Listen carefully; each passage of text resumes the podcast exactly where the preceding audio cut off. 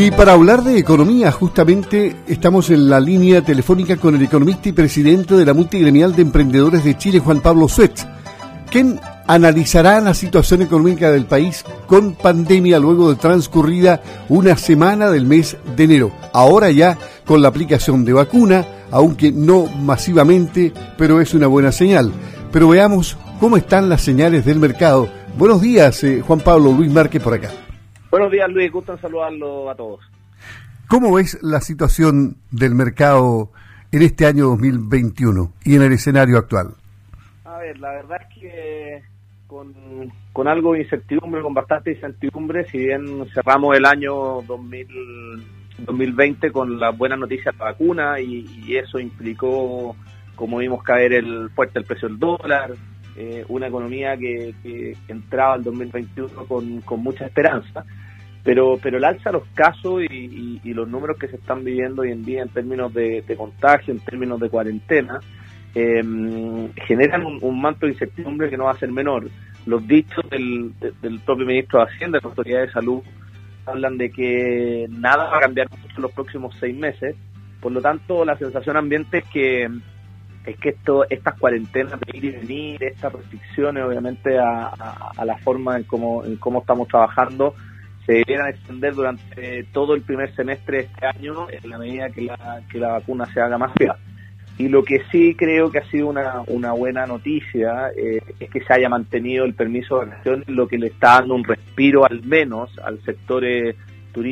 al sector de turismo y gastronomía en el sur, que, que en enero y febrero se juegan el 60-70% de la facturación del año.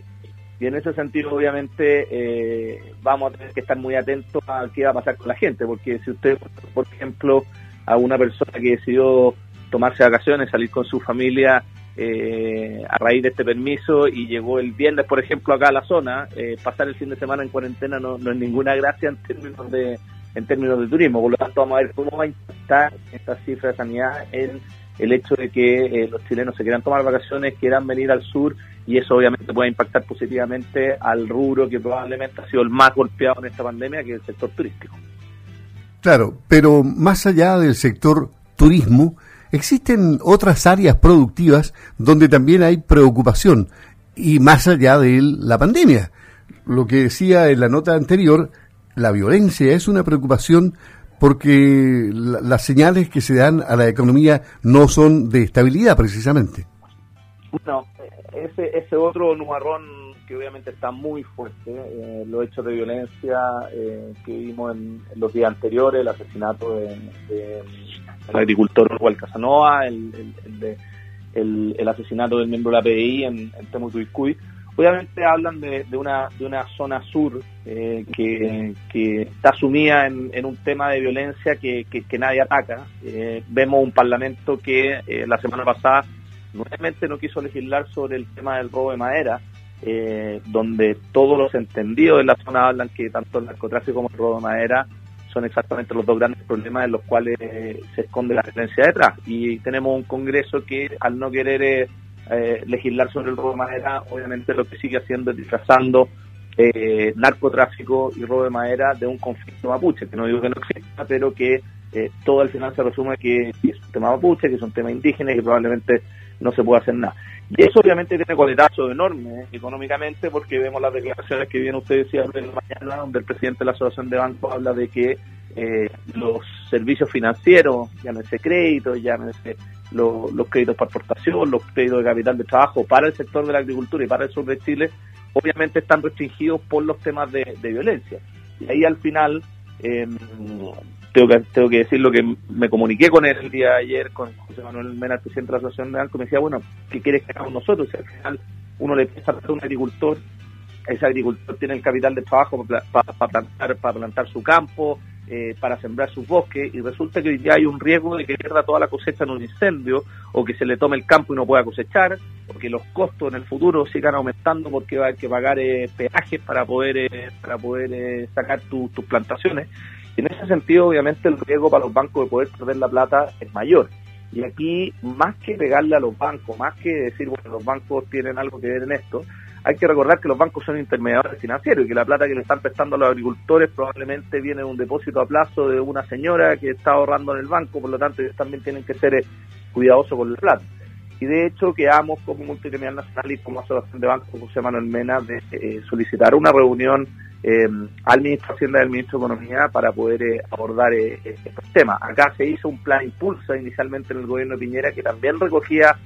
factores de riesgo y que obviamente los agricultores y la economía en la zona sur del país pudiera contar con los bancos como alternativa de crecimiento, eliminando este factor de riesgo, pero eso también quedó en nada y hoy en día con estos hechos de violencia, la verdad que llegó la hora de retomar. O sea, el año 2021 comienza con un pronóstico incierto, de todas maneras. Absolutamente, yo diría que el primer semestre, al menos del 2021, va a ser muy similar a lo que vivimos probablemente en,